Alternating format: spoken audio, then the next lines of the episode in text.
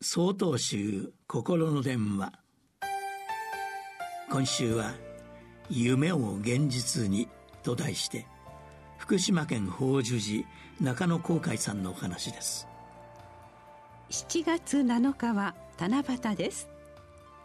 この日は織姫と彦星という2人の男女が1年に一度だけ天の川を越えて会うことができる日と言われています。また願い事が叶う日としても知られており各地の商店街や学校などでは大きな竹や笹の葉を飾りつけ願い事やお祈りの書かれた短冊を思い思いの場所に飾りつける様子を目にします。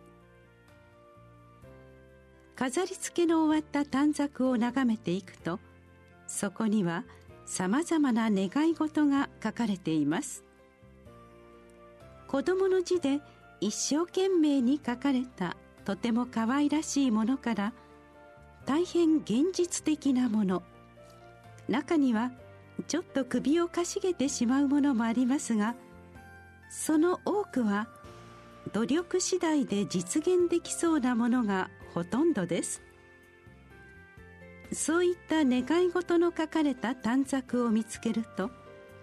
私は心の中で「頑張れ」とエールを送りその夢の実現を願わずにはいられません。私たちは自分の中で叶えたい実現させたいという願い事を常に心の中に抱いています。